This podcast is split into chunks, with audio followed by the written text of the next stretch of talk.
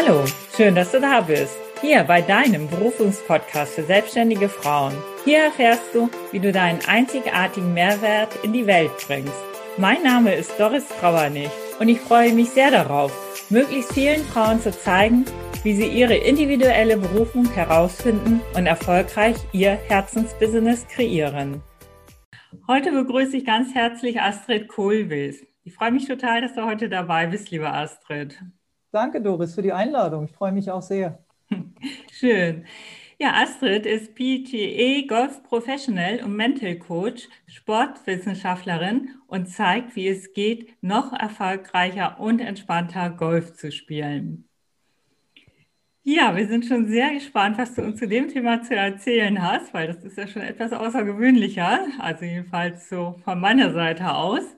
Ja. Und wir starten einfach mal mit deinem früheren Leben. Erzähl uns doch einfach mal kurz, wie du aufgewachsen bist und ja, wie deine Kindheit war. Ja, meine Kindheit war recht frei. Ich durfte also mich sehr, sehr frei bewegen. Wir haben am Stadtrand gewohnt von so einer mittelgroßen Stadt und damals war das Gott sei Dank noch so, dass man als Kind den ganzen Tag weg sein durfte.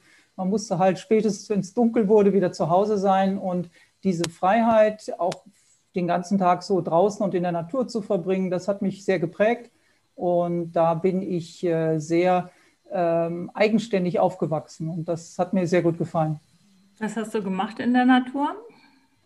Ja, wir waren entweder in der Gruppe zusammen, da gab es dann alle Spiele äh, vom Verstecken über Räuber und Gendarmen und alles, was man sich so vorstellen kann, geklettert, durch die Wälder gestromert, äh, auf Baustellen war ganz interessant. Also eigentlich alles, was sich so bot. Es war jeden Tag anders und es war jeden Tag spannend. Super, ein Naturspielplatz ja. sozusagen. Ja, sehr. Ja, ich bin auch deswegen, glaube ich, mit da gelandet, weil es halt draußen ist, weil es mhm. Natur ist. Ja. ja. Und äh, von deiner Familie her hast du noch Geschwister?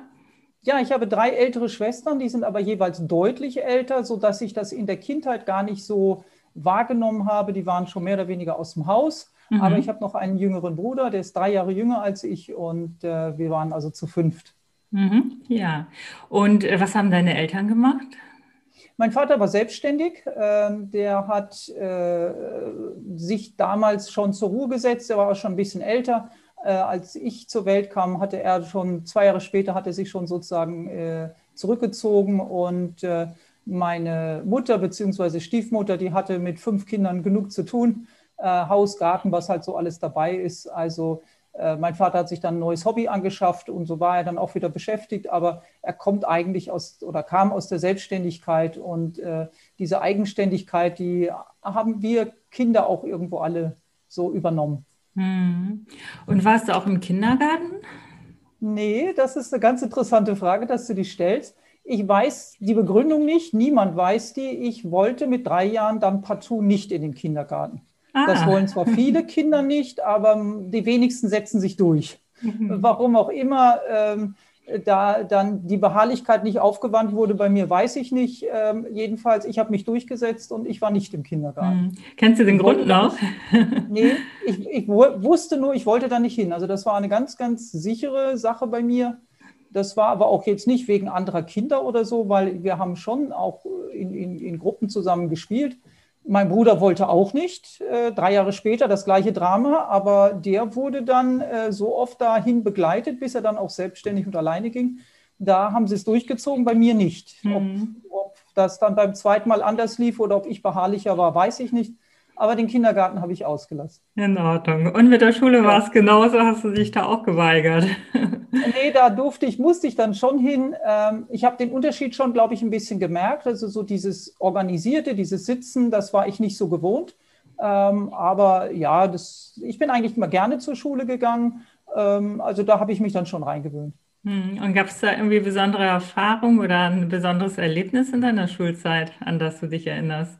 Ähm, ja, also ich bin ähm, dann gewechselt auf die Realschule. Das war ja damals so der klassische Weg. Abitur war ja eher die Ausnahme.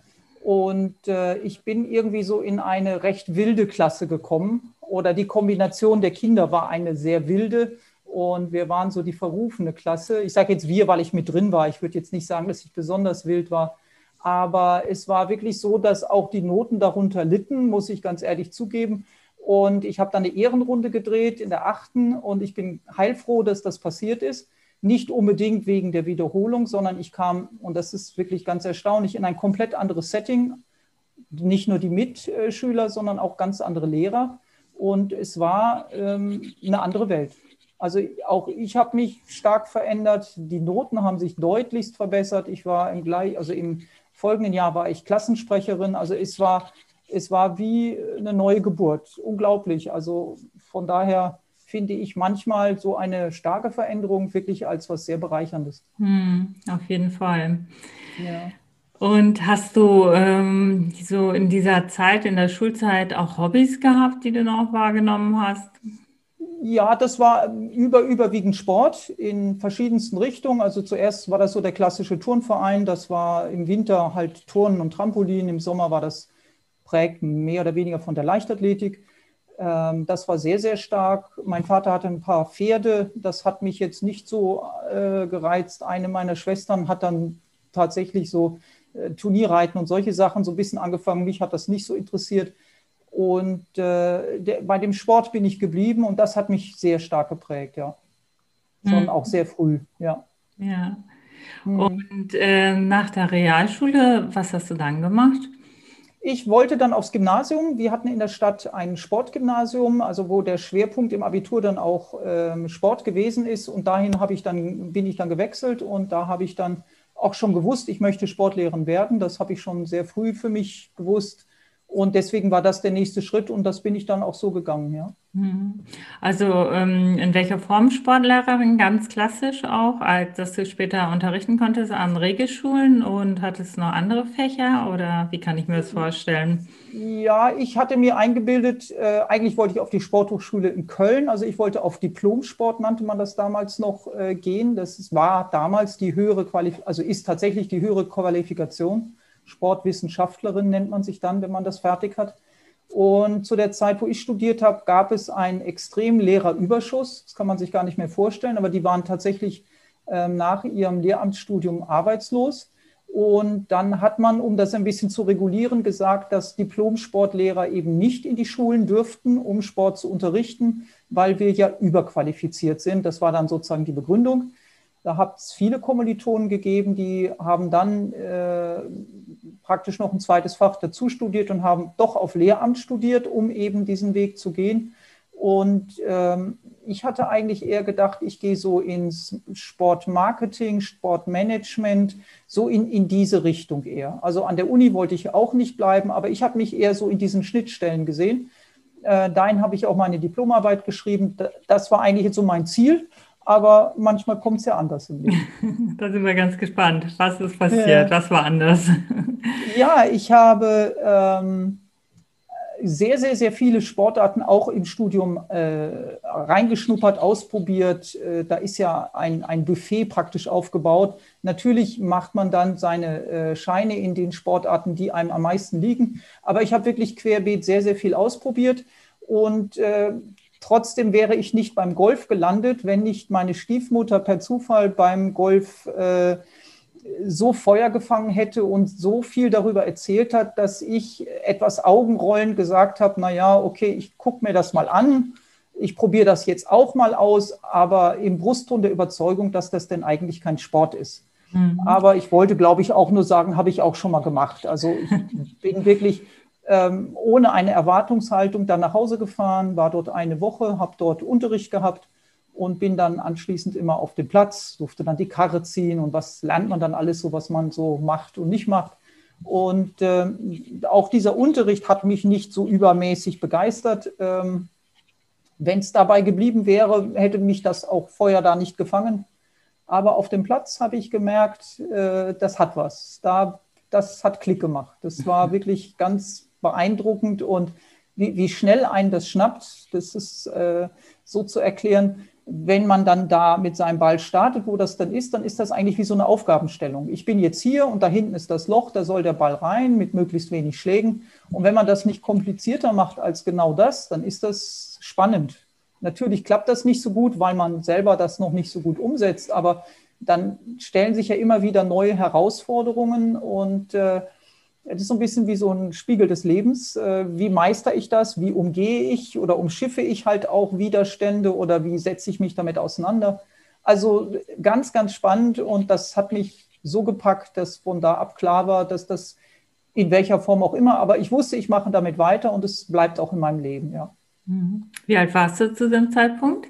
Ja, für äh, das, was ich da noch alles vorhatte, war ich natürlich schon mehr als so alt. Ich war 25, als ich das zum ersten Mal ausprobiert habe. Ein Semesterferien, also September, also auch schon recht spät im Jahr. Und ich habe da auch an nichts anderes gedacht, als das hobbymäßig erstmal zu betreiben. Ich bin zu Hause am Studienort dann in einen Club eingetreten. Und auch das darauffolgende Jahr habe ich dann das schon mit Eifer gemacht. Aber ich habe so semi-professionell Volleyball gespielt und in der Mannschaft hat man natürlich auch Verpflichtungen. Ich hatte einen Trainerjob im Volleyball. Das heißt, ich war fünf Tage die Woche oder fünf Abende die Woche war ich in der Halle und am Wochenende waren Turniere. Also ich hatte neben dem Studium jetzt nicht so riesig viel Zeit für Golf, aber alles, was ging, habe ich tatsächlich äh, ganz munter in Golf investiert und es hat mir immer mehr Freude gemacht tatsächlich. Mhm. Was hat dir daran noch so gut äh, gefallen oder noch so viel Freude auch gemacht? Es ist sicherlich so wie in allen Dingen, die man neu anfängt. Äh, Gott sei Dank, in dem Anfangsstadium hat man dann sehr große Lernfortschritte. Das ist natürlich äh, immer etwas, was dann viel Freude macht, weil es so wächst, weil man zuschauen kann, wie man besser wird. Ähm, das alleine ist eigentlich immer eine Freude, wenn man was Neues anfängt. Und Golf ist ja relativ zählbar und man kann auch sehr, sehr viel auf sich zurückführen. Im Tennis kann ich immer sagen, der Gegner war stärker oder was auch immer. So bin ich es tatsächlich, natürlich ist auch der Platz, aber im Grunde bin ich es eigentlich immer selbst.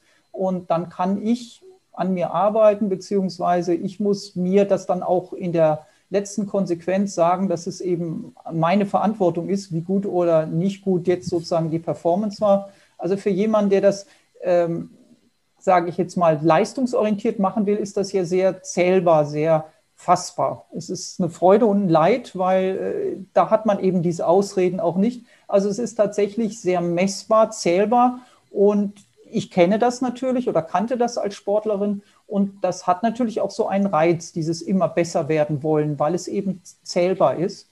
Und das, der andere Vorteil für mich war natürlich, man kann sich da sehr frei in der Zeit einteilen theoretisch kann man ja auch ganz alleine spielen. Man ist also nicht gebunden an irgendwelche anderen Dinge, ähm, sodass ich das in meinen recht engen Zeitplan noch ganz gut unterbringen konnte. Ja, und äh, als du mit dem Studium fertig warst, bist du dann direkt zum Golf gekommen oder was hast du da als erstes gemacht? Ja, so schnell geht es nicht. Also es war ein Schritt noch dazwischen. Ich habe dann im Jahr drauf tatsächlich meine Volleyballkarriere beendet. Äh, da musste ich eingestehen, dass das eben alles nicht geht. Gerade die Turniere finden immer am oder fanden immer am Wochenende statt und es ging nicht beides.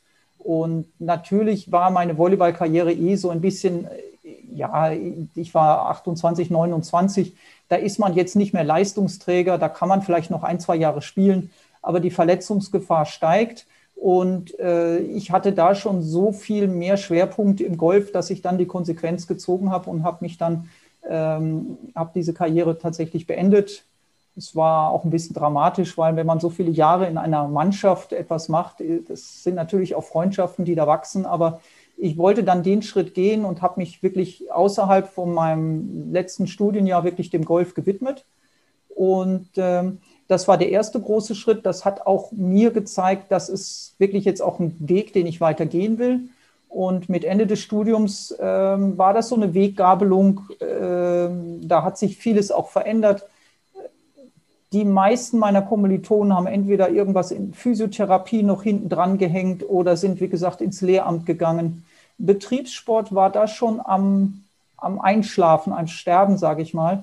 In den Jahren davor gab es noch sehr viele Firmen, die eigene Betriebssportabteilungen hatten, wo wir Diplomsportlehrer sehr gut untergekommen sind wo viele sich tatsächlich auch was aufgebaut hatten, aber das wurde halt alles geoutsourced, das ging dann alles in Fitnessstudios und Fitnessstudio hätte mich jetzt also nicht begeistert und diese, diese Jobs im Marketing, die ich mir so vorgestellt habe, die gingen zu der Zeit auch nicht so. Also es kamen so zwei Dinge zusammen. Die Liebe zum Golf wurde tatsächlich immer größer und je mehr ich mich damit beschäftigt habe, umso spannender wurde das eigentlich.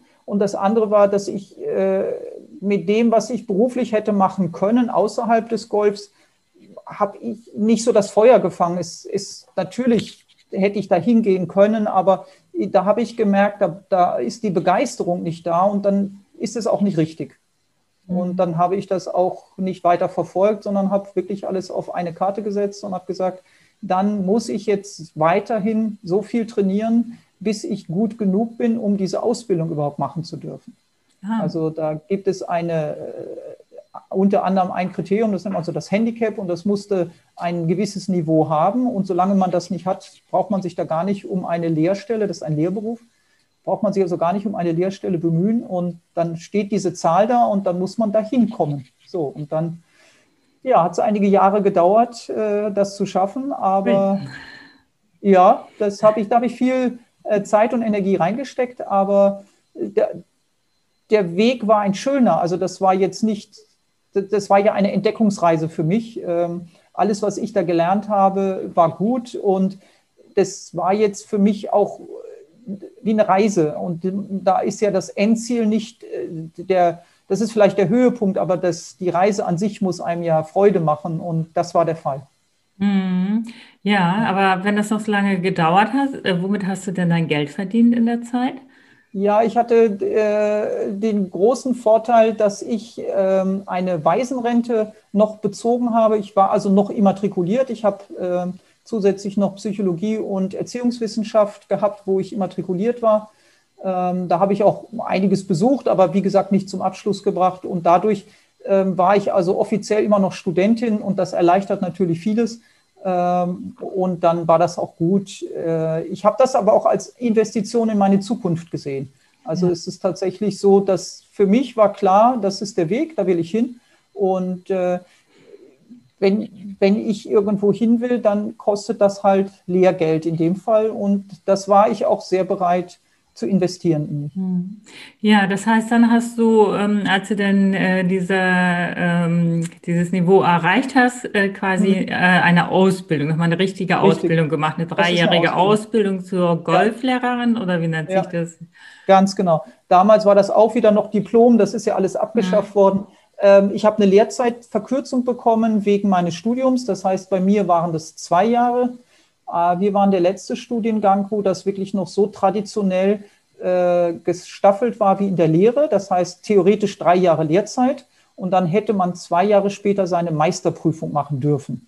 Und im Zuge dieser ganzen EU-Angleichungen wurde das also zu einer dreijährigen Ausbildung.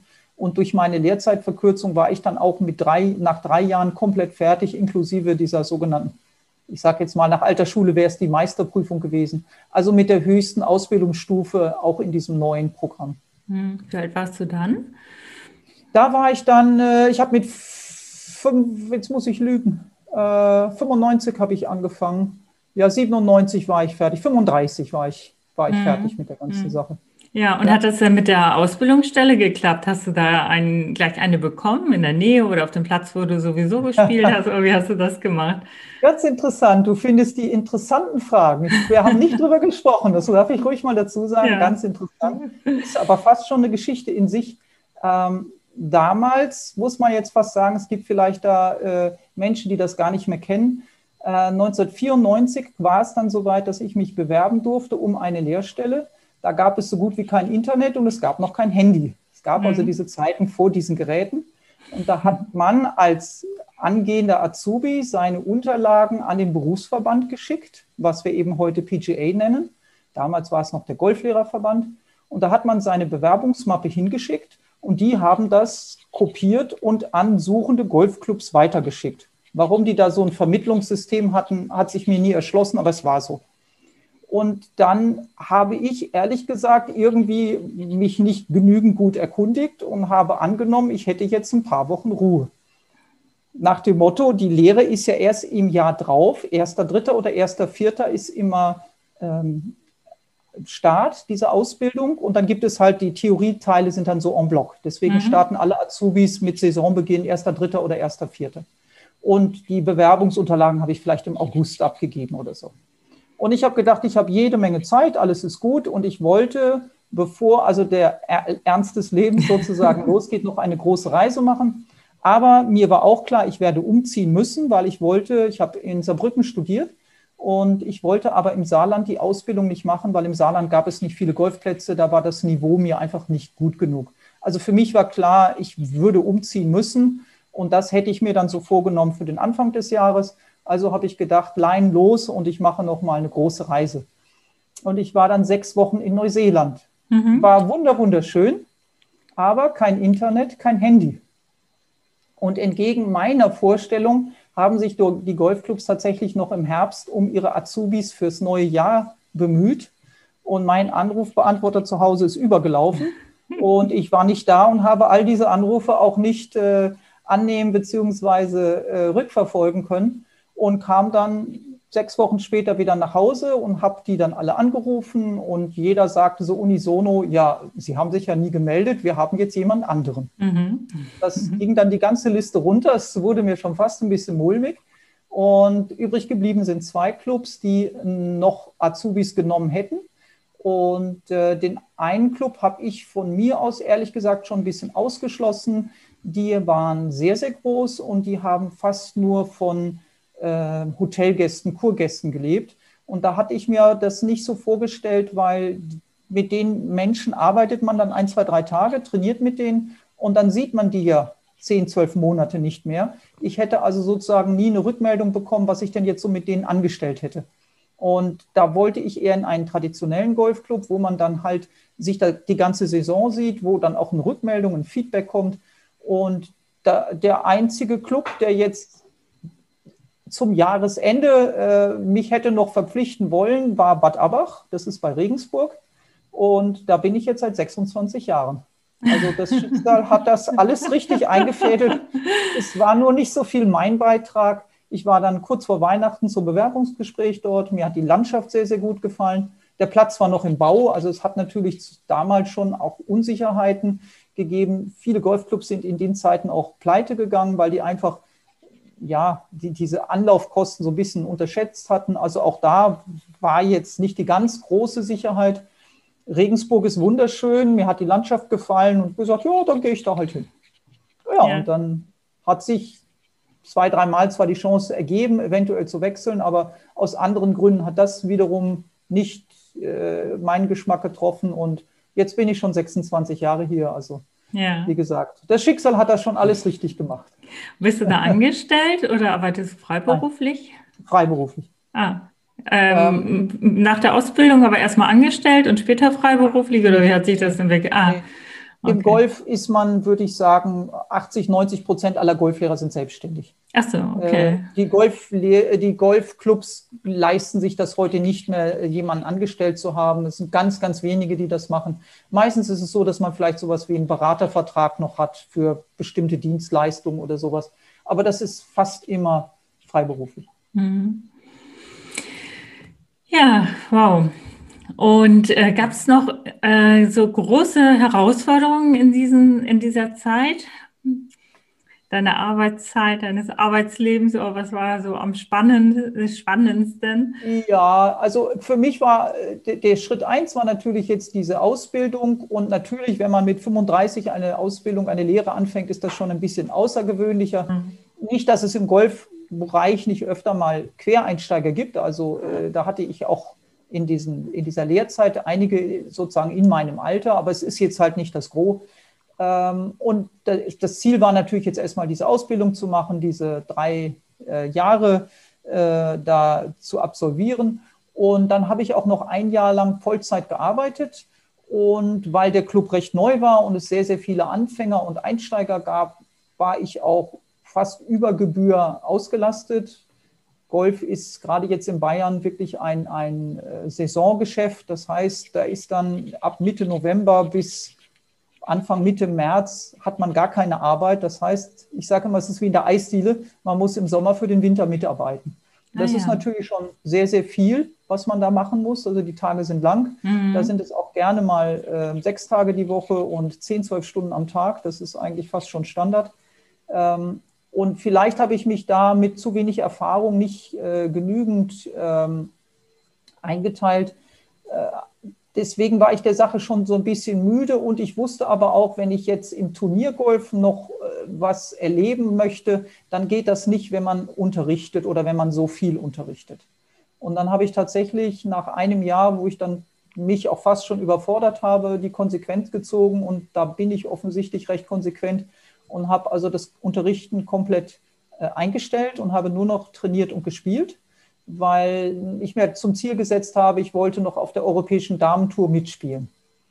Das war ein sehr großes Ziel, ähm, auch sehr herausfordernd. Ähm, ich habe es aber geschafft. Ich war da jetzt nicht erfolgreich im klassischen Sinne des Wortes, aber ich habe diese große Hürde geschafft, um da überhaupt mitspielen zu dürfen. Und das das ist das, was ich wollte. Das konnte ich schon realistisch einschätzen, dass das sozusagen schon das, das Maximum ist. Und da bin ich sehr stolz drauf, dass ich das geschafft habe, weil das hatte ich mir noch vorgenommen. Ähm, das sind natürlich einmalige Erlebnisse. Und auch heute oder in all den Jahren meiner Arbeit ist es natürlich so, wenn man jetzt sehr leistungsorientierte Kunden oder Spieler hat, ist das natürlich sehr wertvoll, wenn man selber als Trainer in diesen Situationen schon gewesen ist. Wie möchte ich denn einem, einem, ehrgeizigen Turnierspieler etwas davon erzählen, was für Druck man in einem Turnier hat oder wie das ist, wenn man die erste Runde zum Beispiel ganz schrecklich spielt und das Turnier geht aber über zwei, drei, vier Tage, wie mhm. man sich dann trotzdem motiviert und all diese Dinge, die kann man ja am besten eigentlich nur aus der Erfahrung äh, lehren. Und deswegen wollte ich diese Erfahrung auch machen. Und das war nochmal ein großer, ähm, ein großer, ja nicht Bruch, aber ein, eine große Veränderung raus aus dem Unterrichten, wo ich mich ja durch die Ausbildung gerade erst so ähm, hinbegeben hatte, weil ich gemerkt habe, das ist jetzt dann wirklich die, die, die, letzte Möglichkeit, weil wenn ich noch drei, vier Jahre erst unterrichtet hätte, hätte ich mein Spielniveau zu stark verloren. Und äh, ich war ja eh schon älter als die meisten und deswegen konnte ich da auch nicht länger warten. Also ich musste das da machen und auch in dieser Konsequenz. Und ja, Gott sei Dank hat es geklappt und da habe ich äh, ganz interessante Jahre gehabt, ja. Hm. Nicht, nicht leicht. Also es ist nicht schön, wenn man, äh, wenn man, es ist doch sehr ergebnisorientiert und das ist natürlich auch äh, eine, eine starke Belastung. Ja. Aber wie gesagt, das ist äh, jetzt in der Retro Speak super, weil ich habe so viel gelernt, auch für die mentalen Bereiche. Aber es ist ein hartes Brot. Mhm. Profisport ist immer ein sehr hartes Brot. Mhm. Ja, und dann hast du jetzt auch entsprechende Schüler, die du entsprech, äh, die du unterrichtest. Also das hat dann auch schon ein bestimmtes Niveau wahrscheinlich. Oder ich, unterrichtest du jeden Schüler? Es ist quer durch den Gemüsegarten tatsächlich. Mhm, ja. Es ist von, äh, ich hatte heute, wir dürfen ja jetzt in Bayern auch endlich wieder, seit Montag darf ich wieder unterrichten. Ah. Ähm, ja. Und ich hatte heute einen Jungen, der ist elf oder zwölf. Ah, schön. Der hat letzt, letzten Sommer angefangen und hat heute vom Papa die erste Stunde spendiert bekommen, damit er jetzt wieder ein bisschen weiß, worauf er achten soll. Das wird dann ganz das ist toll zu unterrichten, ganz kindlich, ganz wahrnehmungsbezogen. Äh, danach hatte ich noch eine Anfängerin und es kann sein, dass nächste Woche einer meiner Kunden kommt, der Bundesliga-Niveau spielt. Also es ist wirklich eine ganz bunte Mischung ähm, und alle haben andere Ziele, andere Bedürfnisse und diese Mischung ist natürlich sehr interessant und sehr abwechslungsreich. Ich finde das sehr schön. Hm. Wenn du heute nochmal starten würdest, was würdest du anders machen? früher anfangen. Also nicht studieren, gleich die Ausbildung, oder? Ja, wie in fast allen heute im, wir müssen jetzt immer schauen, reden wir über Leistungssport. Wenn ich das so hätte gehen wollen, war ich eigentlich für alles 15, 20 Jahre zu spät dran. Mhm. Von daher, für mich ist immer die Leistung, für mich persönlich tatsächlich, das alles noch geschafft zu haben ja. und nicht die Leistung an ein, an ein gewisses Ergebnis geknüpft. Das Ergebnis ist, das geschafft zu haben. Ähm, für meinen Unterricht, also für mich als Lehrerin, wenn ich das mal so nennen darf, war dieser Weg Gold wert, denn ich habe als erwachsener Mensch dieses Spiel gelernt und 90 Prozent meiner Kunden sind erwachsen, wenn sie kommen und mit Golf anfangen. Mhm. Das heißt, da weiß ich, tatsächlich aus eigener Erfahrung, wie das ist, wenn man als erwachsener Mensch lernt. Mhm. Natürlich hatte ich eine andere Voraussetzung, äh, weil ich mein ganzes Leben Sport getrieben habe. Man kann sehr viele Transfers haben. Ich habe Sport studiert, das macht es natürlich nochmal anders. Aber ich habe das am eigenen Leib erfahren, wie das ist, wenn man als Erwachsener eine Sportart lernt. Und das mhm. ist was ganz anderes, als wenn man jetzt als Kind sowas anfängt. Ja, das stimmt. Das, das ist, also der ganze Weg ist, ist so wertvoll für das Unterrichten, ähm, das ist fast unbezahlbar. Mhm. Von daher jetzt ernte ich sozusagen in den ganzen Jahren die Früchte dessen, was ich eben in den ersten Jahren als Lehrgeld oder Lerngeld gesehen habe, wo ich eben nicht oder wenig verdient habe. Ähm, da habe ich, das waren die Lehr- und Wanderjahre, da habe ich gelernt, wie das alles ähm, zu transportieren ist, ja. wie man das jemand vermittelt. Einem Kind muss man ganz anders das vermitteln oder darf man ganz anders vermitteln als einem Erwachsenen. Mhm. Und dann kommen dann Menschen, die von sich auch noch glauben, sie sind unsportlich und eigentlich wollen sie es vielleicht gar nicht, nur weil der Partner das vielleicht will. Da kommen dann immer mehr auch so psychische oder mentale Aspekte da rein. Und äh, das, das ist alles etwas, das braucht, wenn man das gut vermitteln will, braucht es viel Erfahrung und hoffentlich auch viel Eigenerfahrung. Und davon habe ich also äh, sehr profitieren können ja. von meinen Erfahrungen. Total wertvoll. Ja, absolut, ja, ja, ja. Wo siehst du dich denn so in fünf Jahren? Ich habe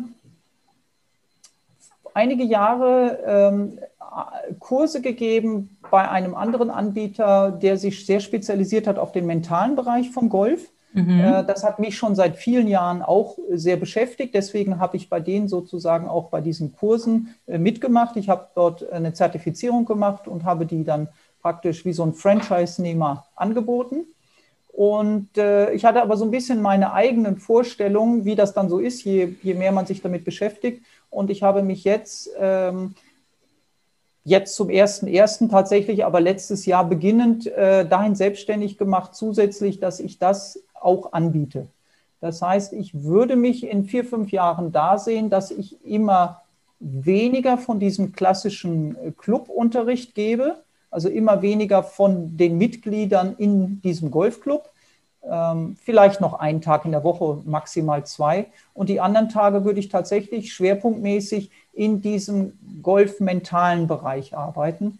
Ich wollte so eine Mischung haben die meisten Anbieter bieten entweder reinen Technikunterricht an oder sie bieten reines Mentaltraining im Golf an. Mhm. Und für mich ist das so wie schwarz und weiß. Mhm. Und ich glaube nicht, dass man das so sauber trennen kann. Jetzt gibt es auch viele Coaches, die so ein bisschen Golf spielen und die das dann versuchen, so als Transfer zu machen. Ich glaube schon, dass man eine sehr, sehr gute, solide Ausbildung auf der technischen Seite haben muss. Und dann das Mentale, das im Golf sehr, sehr großen Anteil hat, damit reinzubringen und da den Schwerpunkt zu setzen. Das möchte ich in den nächsten Jahren immer weiter ausbauen. Ich mache das eins zu eins, aber auch in Kleingruppen.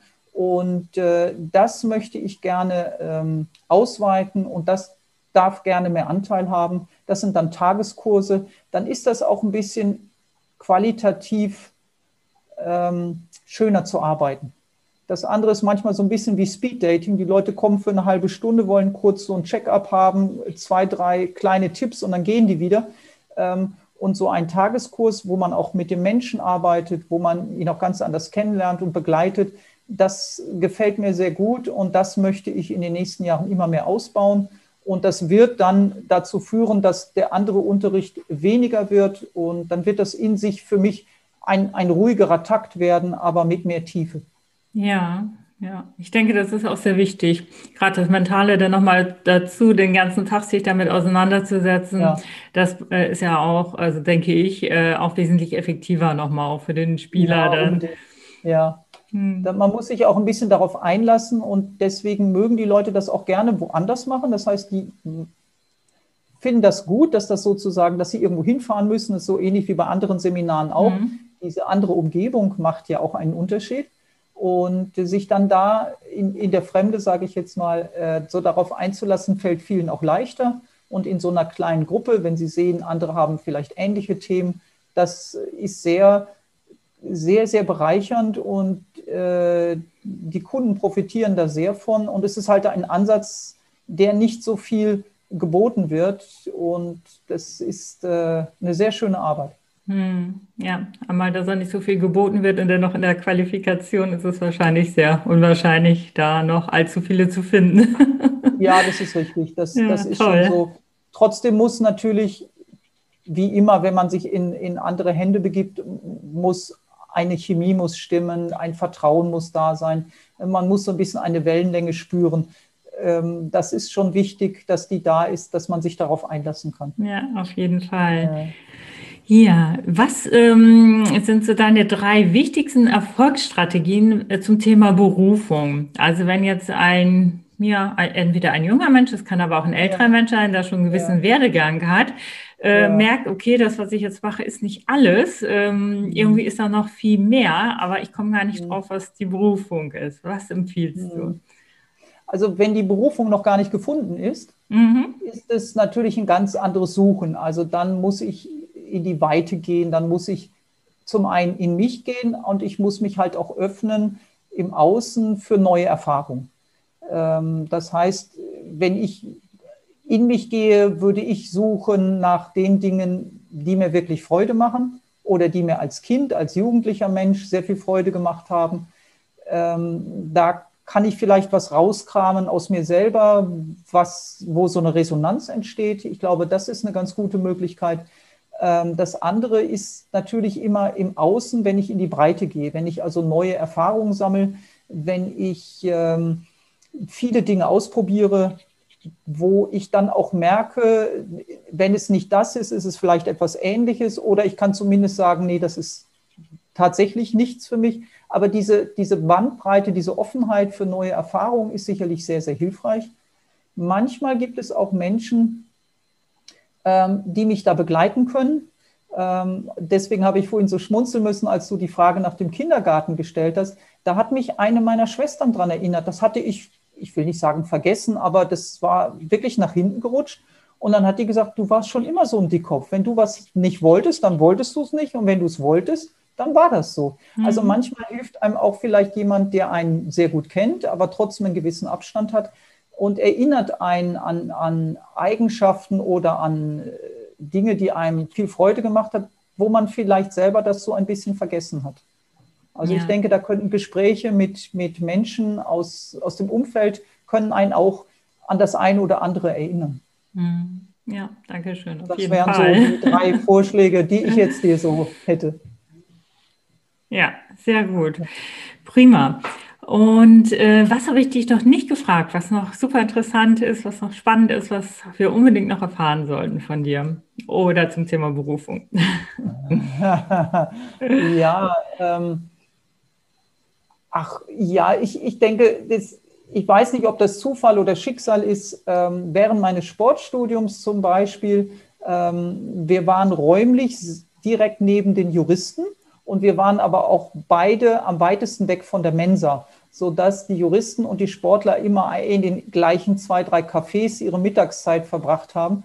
Und äh, über diese Kontakte und auch über meine Freude, was jetzt Sportrecht, das war tatsächlich eins der Fächer, die ich in meinem Studium hatte, ähm, da habe ich tatsächlich so nach zwei, drei, vier Semestern, obwohl das seit ich zwölf bin mein Berufswunsch war, habe ich tatsächlich gedacht, ach, Jura wäre auch was gewesen.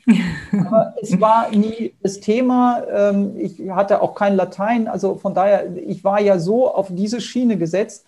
Ähm, da habe ich tatsächlich so ein bisschen gezögert und da habe ich aber nicht in der Konsequenz gesagt, das mache ich jetzt noch. Also manchmal hat man was, was einen vielleicht doch irgendwie äh, berührt und wo man denkt, das wäre auch was, aber zumindest bei mir hat es dann doch, es hat die Überlegung gegeben, aber es war, das Feuer war nicht groß genug, um sozusagen da dran zu bleiben. Ähm, und das passt jetzt vielleicht auch wieder zur Berufung. Ähm, wenn es, gerade wenn es jetzt jemand ist, der später einsteigt, hat das ja auch Konsequenzen und, und Mühen und Aufwand. Und da muss man schon für brennen, weil sonst weiß ich nicht, ob man es schafft. Und wenn wenn das Feuer groß genug ist, dann sind auch die Hürden nicht so hoch. Also daran kann man auch ein bisschen sehen, ob es das Richtige ist oder ob das nur was ist, das könnte ich auch machen. Das muss man ja manchmal auch unterscheiden lernen. Mhm. Also dieser Flirt mit der Juristerei war dann doch äh, ein sehr kurzer, aber da hatte ich tatsächlich nochmal überlegt. Hm, wenn du jetzt im Nachhinein nochmal drüber nachdenkst, äh, angenommen, du hättest dich jetzt doch für die Juristerei entschieden, glaubst du, das wäre auch ein guter Weg gewesen oder wäre es ein Ausflug gewesen und dann doch wieder zurück zum äh, Sport, so nach deinem heutigen Kenntnisstand? Doch, das, äh, doch, da wäre ich gut drin gewesen. Äh, das wäre tatsächlich auch was für mich gewesen. Ich war auch was, was ich tatsächlich vergessen habe, hat mich meine andere Schwester daran erinnert. In meiner langen Volleyballkarriere war das so, ähm, da musste man auch immer den Schiedsrichter stellen. Das heißt, es waren immer drei Mannschaften an einem Wochenende zusammen, die gegeneinander gespielt haben. Und die jeweils dritte Mannschaft hat immer das Schiedsgericht gestellt. Und Schiedsrichter wollte immer keiner sein. Und da haben sie sich alle sozusagen so ein bisschen schamvoll weggedreht und irgendwer ist dann übrig geblieben und das war dann meistens ich. Und ich habe dann mit 15 in dieser Mannschaft oder in diesem Verein gesagt, ich pfeife, ja, gerne, aber dann möchte ich auch diesen Lehrgang besuchen, weil mhm. dann möchte ich das auch können. Mhm. Und es stellte sich also heraus, diese Lehrgänge durfte man erst ab 16 besuchen und dann habe ich nur gesagt, ja, bei uns aus der Mannschaft pfeift keiner und ich würde es machen, aber ich mache es nur, wenn ich den Lehrgang vorher hatte, weil ich möchte das sozusagen nicht schlecht machen. Mhm. Und dann hat man mich also gelassen, trotz meiner damals erst 15 und ich habe dann, äh, das lief aber immer parallel, das war nie eine Entweder-Oder-Entscheidung, aber ich habe bis zweite Bundesliga Herren habe ich also ähm, Volleyballspiele gepfiffen. Und das ist, ähm, das ist ein ganz äh, spannendes Feld. Ähm, und da, das hat auch viel damit zu tun, seinen Standpunkt zu erhalten und dieses Abwägen und auch das Aushalten, dass natürlich nicht alle damit einverstanden sein werden, was man da in dieser Zehntelsekunde entscheidet.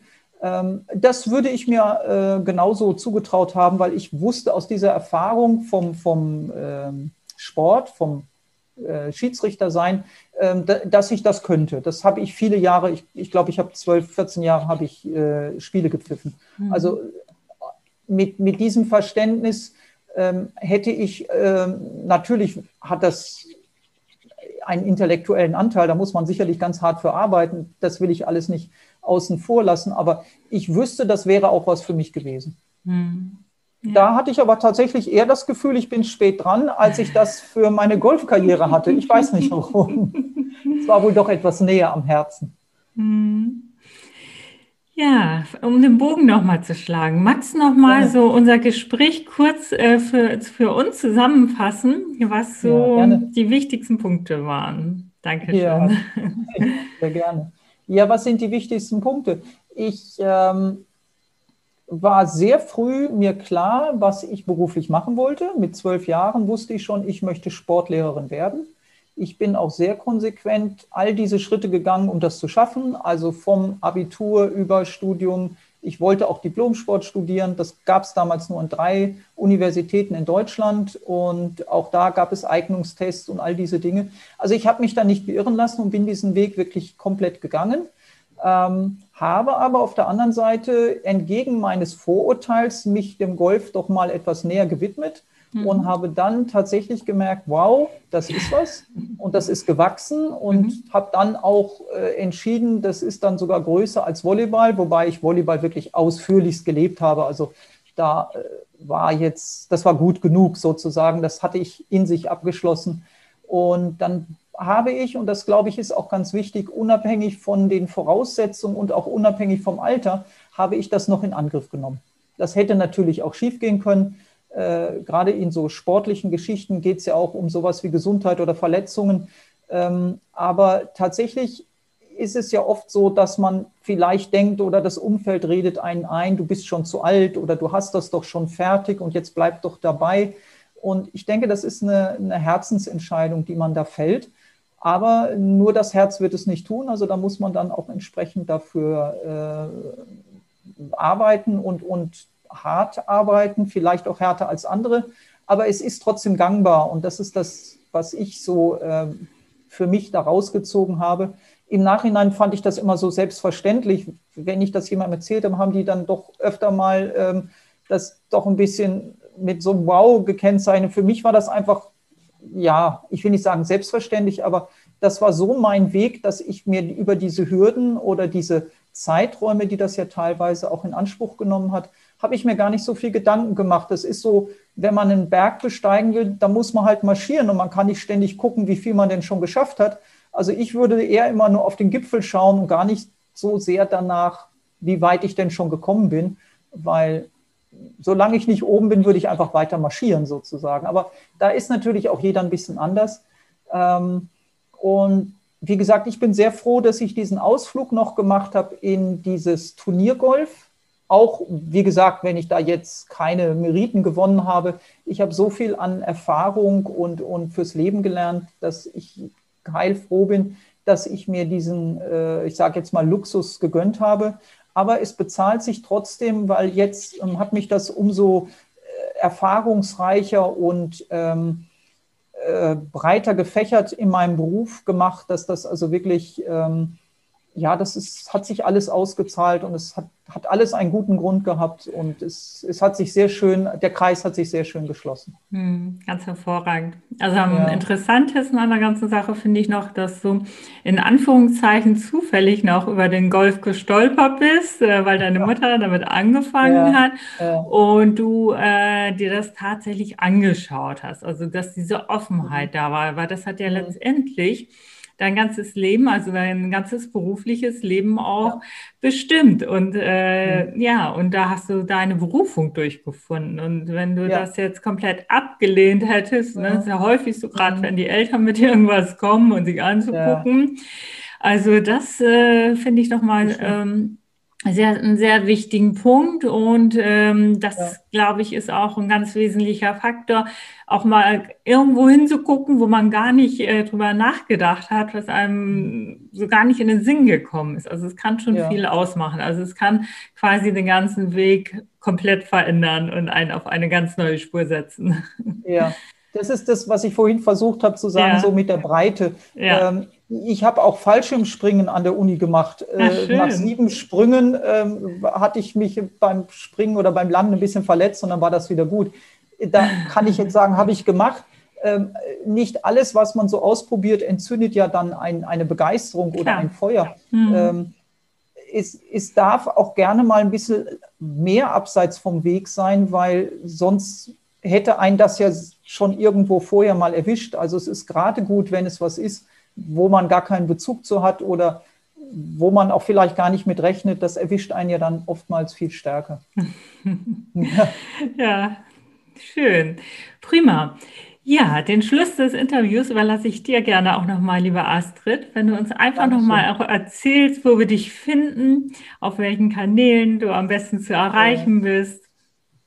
Ja, das ist sehr lieb. Also mit meinem Namen Astrid Kohlwees ist man im Internet bei mir Gott sei Dank mittlerweile fündig, auch wenn das in meinen End- oder Vor-Ausbildungszeit nicht der Fall war. astridkohlwees.de ist der klassische Golflehrer und unter .com habe ich diese Mentalseminare zusammengefasst. Aber das findet man alles. Und am fleißigsten bin ich ehrlich gesagt immer noch auf Instagram. Ähm, ich sollte ein bisschen mehr Facebooken. Ähm, ich gebe mir Mühe aber man findet mich auf den sozialen äh, Plattformen, LinkedIn bin ich auch, aber letztendlich mit meinem Namen, der ist Gott sei Dank etwas äh, seltener, äh, findet man mich schnell. Hm, wunderbar. Danke Prima, dann danke ich dir ganz herzlich für das tolle Interview. Das war jetzt eine sehr spannende Zeit und auch, ich danke. denke, wir alle haben viel gelernt. Es hat also, mir sehr viel Spaß gemacht. Vielen Dank, Doris. Das freut mich sehr. Also alles Liebe und danke bis bald. Mach's Bis gut, bald. liebe Astrid. Tschüss. Dankeschön, Doris. Ciao. Danke fürs Zuhören. Ich freue mich unglaublich, wenn du deinen Berufungspodcast jetzt abonnierst und speicherst.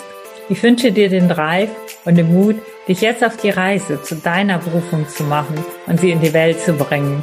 Denn du bist ein Geschenk für diese Welt und die Welt wartet auf dich. Ich sende dir eine riesengroße Umarmung. Es ist so schön, dass es dich gibt. Ganz liebe Grüße, deine Doris.